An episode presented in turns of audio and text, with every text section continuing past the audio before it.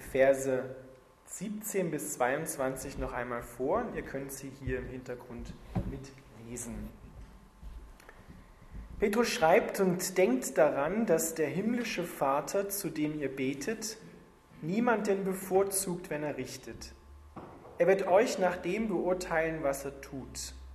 Deshalb sollt ihr während eurer Zeit als Fremde in dieser Welt in Ehrfurcht vor Gott leben. Denn ihr wisst, dass Gott euch nicht mit vergänglichen Werten wie Silber oder Gold losgekauft hat von eurem früheren Leben, dass ihr so gelebt habt wie schon Generationen vor euch. Er bezahlte für euch mit dem kostbaren Blut von Jesus Christus, der rein und ohne Sünde zum Opferlamm Gottes wurde. Schon vor Erschaffung der Welt wurde er dazu bestimmt, doch erst jetzt am Ende der Zeiten ist er für euch erschienen, sodass ihr, sodass alle ihn sehen. Durch Christus seid ihr zum Glauben an Gott gekommen. Und weil Gott ihn von den Toten auferweckt und ihm große Herrlichkeit gegeben hat, setzt ihr nun euren Glauben, eure Hoffnung auf Gott. Jetzt könnt ihr einander aufrichtig lieben denn ihr wurde von eurer Schuld befreit, als ihr die Wahrheit Gottes angenommen habt. Deshalb sollt ihr euch wirklich von Herzen lieben.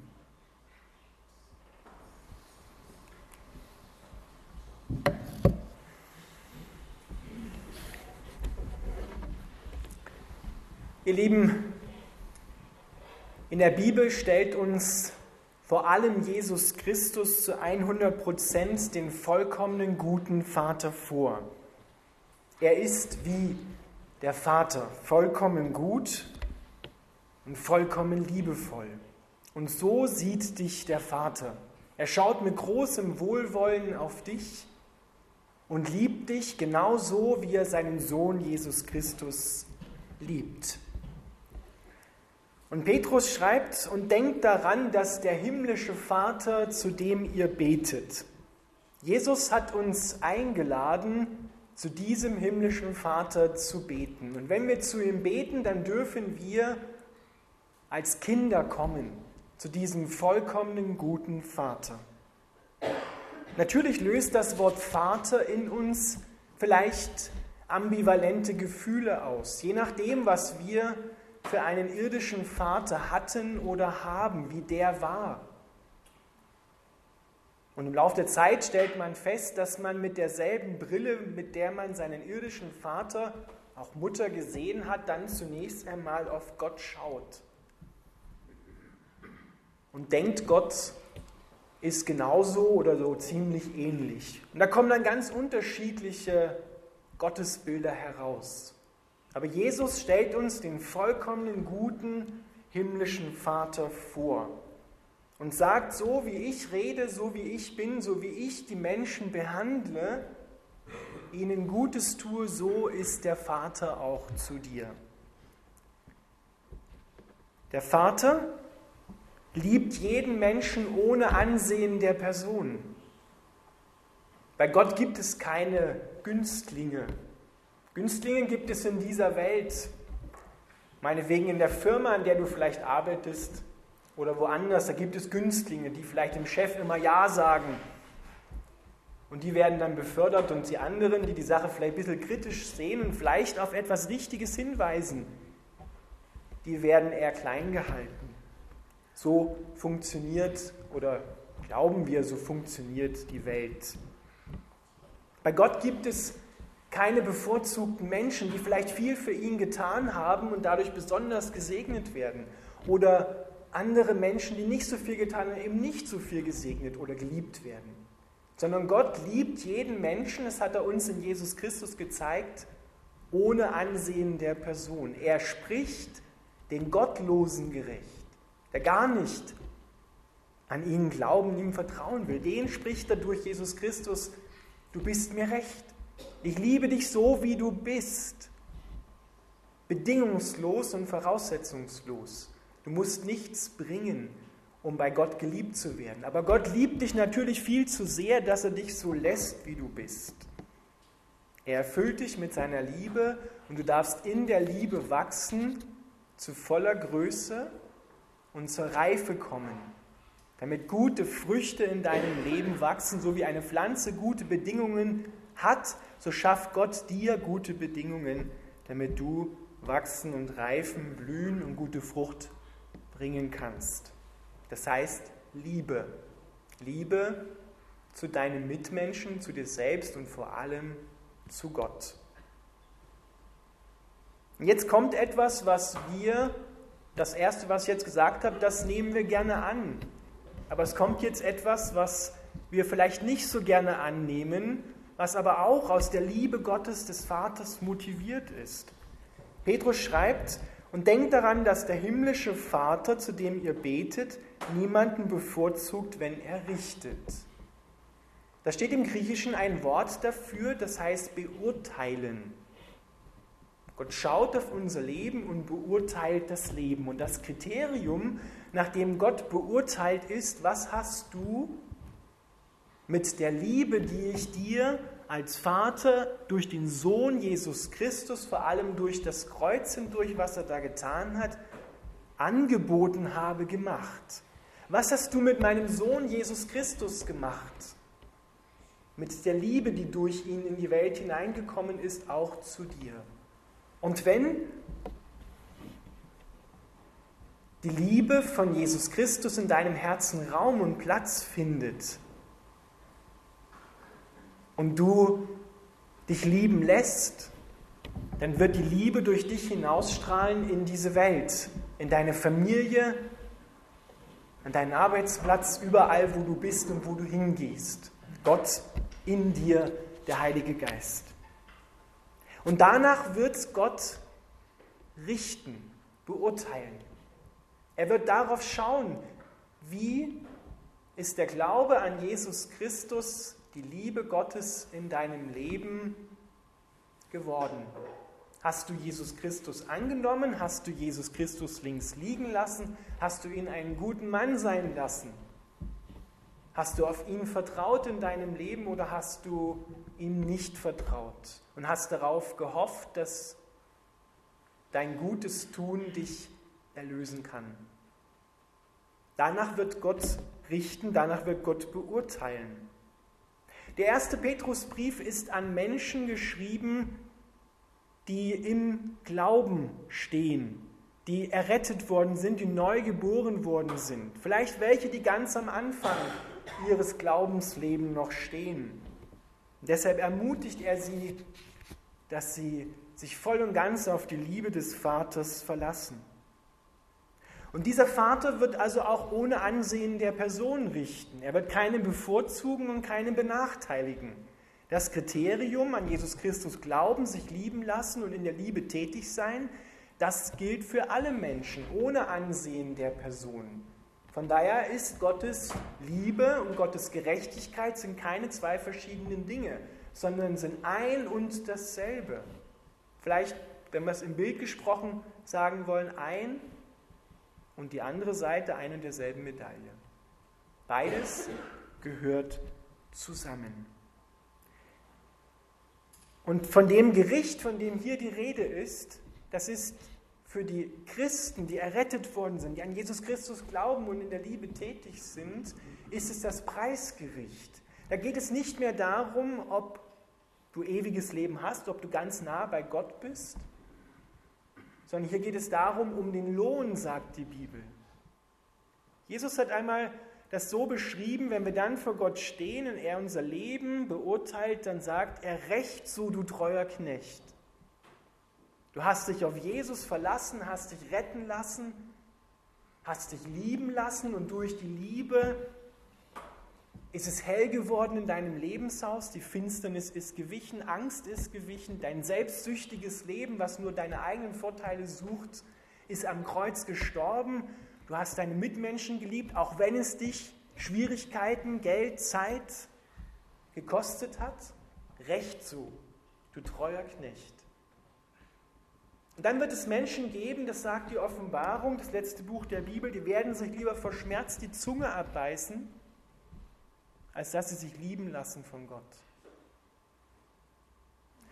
Paulus schreibt am Anfang des Römerbriefes, diese Unglaublichkeit, dass Menschen sich nicht von Gott lieben lassen wollen, beschreibt er so. Er sagt, Menschen haben geleugnet, dass sie von Gott kommen, von Gott abstammen, von ihm das Leben empfangen haben. Das ist ungefähr so, wie wenn ich sagen würde, ich habe keine biologischen Eltern. Ich bin aus einer vollkommenen Zelle entstanden und habe mich hoch evolutioniert. Ich habe keine biologischen Eltern. Ich habe das, dann würde ich das leugnen. Ja, würde jeder sagen, ja komm, du hast ja einen am Kopf, ja. Klar hast du Eltern, Geht ja gar nicht anders. Aber Paulus sagt, das Unglaubliche ist, dass die Menschen den Vater im Himmel leugnen, dass sie von ihm das Leben empfangen haben. Sie danken ihm nicht mehr, sie loben ihn nicht mehr, sie ehren ihn nicht mehr. Und was passiert, wenn wir Gott nicht mehr ehren und loben und danken? Dann wird die Liebe in vielen Menschen erkalten, sagt die Bibel. Und genau das haben wir heute schon. In vielen Menschen ist die Liebe schon erkaltet. Sie sehen nur noch sich und ihr Leben und versuchen daraus den maximalen Gewinn zu schlagen. Koste es, was es wolle, auch auf Kosten von anderen, die ja vielleicht weit weg wohnen in Afrika und Asien, die sieht man ja nicht, man sieht das Elend ja nicht ständig, aber auf Kosten von anderen Menschen. Und es hat immer Auswirkungen, alle meine Entscheidungen, die positiven und die negativen, haben Auswirkungen auf andere Menschen. Das muss uns ganz neu bewusst werden, dass wir in einem Leib Christi leben mit einem Haupt Jesus Christus, dass wir alle, egal an was die Menschen jetzt glauben, miteinander verbunden sind. So funktioniert das Leben nun mal. Und Petrus schreibt, Deshalb sollt ihr während eurer Zeit als Fremde in dieser Welt in Ehrfurcht vor Gott leben. Wir haben in unserer Geschichte im mitteleuropäischen Raum einige Väter und Führer gehabt, die nicht mehr wussten, dass es da noch einen Gott gibt, dem sie verantwortlich sind, in dessen Ehrfurcht sie leben müssen. Und was ist passiert? Die Liebe ist in ihnen erkaltet und es hat Millionen von Menschen das Leben gekostet, auch wenn diese Menschen nicht unbedingt immer gleich gestorben sind. Aber das Leben wurde sehr eng. Es wurde geraubt, gestohlen, gemordet. Das passiert, wenn wir keine Ehrfurcht vor Gott haben. Dann werden wir oberflächlich. Dann geht es nicht mehr in die Tiefe. Und in die Tiefe soll es gehen diese Vaterliebe Gottes in die Tiefe unseres Lebens hinein und dann in das Leben von anderen Menschen. Und deshalb macht Petrus aufmerksam, ihr seid Fremde, wenn ihr an Jesus Christus glaubt in dieser Welt. Ihr seid neu geboren worden, eure Heimat ist nicht hier, sondern eure Heimat ist im Himmel. Das Leben der kommenden Welt, darauf gehen wir zu. Und in dieser Welt leben wir als Gäste, als Fremde mit Heimatrecht im Himmel, mit Bürgerrecht im Himmel, sowohl hier auf der Erde als auch im Himmel. Und dementsprechend sollen wir unser Leben auch führen, in Ehrfurcht vor Gott. Wenn Menschen jetzt Furcht hören, dann denken sie immer so, oh, ich muss aufpassen, dass mich Gott, der Vater, nicht straft, wenn ich was verkehrt mache. Das wird oft gehört. Aber diese Ehrfurcht, die meint ein entschiedenes Ja zu dem, was das Leben und die Liebe kaputt macht. Ein, ein entschiedenes Nein, habe ich ja gesagt gerade? Nein. Ein, ein entschiedenes Nein zu dem, was das Leben kaputt macht und ein entschiedenes Ja auf der anderen Seite zur Liebe, zu Jesus Christus. Diese Ehrfurcht flieht vor dem, was das Menschenleben kaputt macht, was die Liebe zerstört. Diese Ehrfurcht beschreibt der Psalm 33, Vers 18, ist auf Gottes Güte hoffen. Das ist die Ehrfurcht vor Gott. Weil alles von ihm kommt. Weil er für alles sorgt. weil er mich mit großem Wohlwollen durch seinen Sohn liebt und ich alles von ihm erwarten kann, wirklich alles von ihm erwarten kann. Und er mir die Kraft dazu gibt, in dieser Welt zu leben und in der Liebe tätig zu sein. Das ist die Ehrfurcht vor Gott. Hat nichts mit Strafe zu tun. Wenn du dich fürchtest vor einem Vater im Himmel, der dich straft, wenn du was verkehrt gemacht hast, dann schau noch mal auf Jesus Christus am Kreuz. Denn Jesus ist die beste Theologie. Und was da nicht mit, dem, mit deinem Denken übereinstimmt, das lass von Gott korrigieren. Denn in Gott ist keine Furcht, in unserem Herzen ist keine Furcht, denn die vollkommene Liebe Gottes treibt alle Furcht aus. Wir brauchen uns nicht fürchten vor Gott, dass er uns straft. Er ist kein niederträchtiger Vater, der uns einen Knüppel zwischen die Beine wirft und uns dann seine Barmherzigkeit anbietet. Das wäre kein guter Vater, auch irdisch gesehen kein guter Vater. Denn ihr wisst, dass ihr nicht mit vergänglichen Werten wie Silber und Gold losgekauft seid von eurem früheren, dort steht wortwörtlich nichtigen Leben, dass ihr so gelebt habt wie schon Generationen vor euch, sondern er bezahlte für euch mit seinem Blut, mit dem kostbaren Blut seines Sohnes Jesus Christus. Nichts in dieser Welt, kein Silber, kein Gold, was ja was sehr Wertvolles ist, kann dich neu machen, kann dich erlösen von deinem selbstsüchtigen, selbstzentrierten Leben. Schau dir an, wie die Welt sich anstrengt, Gutes zu tun. Und je mehr sie sich anstrengt, Gutes zu tun, desto schlimmer wird es. Desto böser werden die Sachen. Je mehr Zeit der Mensch hat, sich anzustrengen, Gutes zu tun, ohne Gott, desto schlimmer wird es. Weil Gott hat nicht gesagt, du schaffst es nicht und brauchst es auch nicht schaffen. Durch Anstrengung dein Leben wie Baron Münchhausen aus dem Sumpf zu ziehen am eigenen Schopf, das ist eine Unmöglichkeit. Das, was dich rettet, das, was dir Frieden im Herzen schafft, das ist allein Jesus Christus. Er allein bringt die Liebe hervor, die selbst deine Feinde liebt und ihnen vergibt. Diese Liebe ist nicht von dieser Welt. Diese Liebe haben wir nicht einfach so. Diese Liebe müssen wir uns schenken lassen, uns lieben lassen. Und deshalb sagt die Bibel, ist es so radikal, wenn ein Mensch an Gott glaubt, dass er neu geboren wird, ein neues Leben anfängt. Siehe, das Alte ist vergangen. Das ganze nichtige Leben, was du vielleicht auch schon mitgekriegt hast von deinen Vorfahren her, das ist vergangen in Jesus Christus. Es ist neu geworden. So radikal ist diese Liebe Gottes. Und woran erkennen wir nun, dass wir so geliebt sind? durch das Blut von Jesus Christus. Er hat sein Leben für dich hingegeben, ein vollkommenes Opfer. Das heißt, er ist nicht schuldig geworden, ein reines Opfer.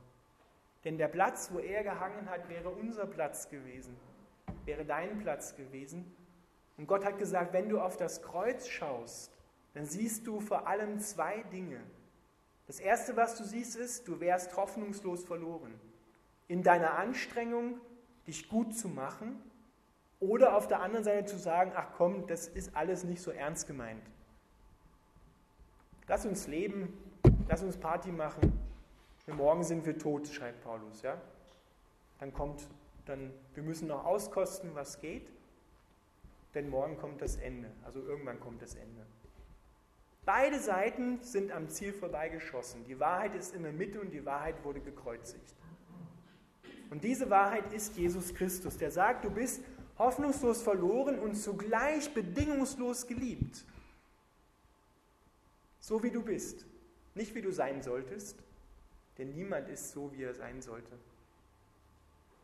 Du bist geliebt mit dieser vollkommenen Liebe des Vaters. Und deshalb erkennen wir diese Liebe, wenn wir uns untereinander lieben. Das ist die Frucht.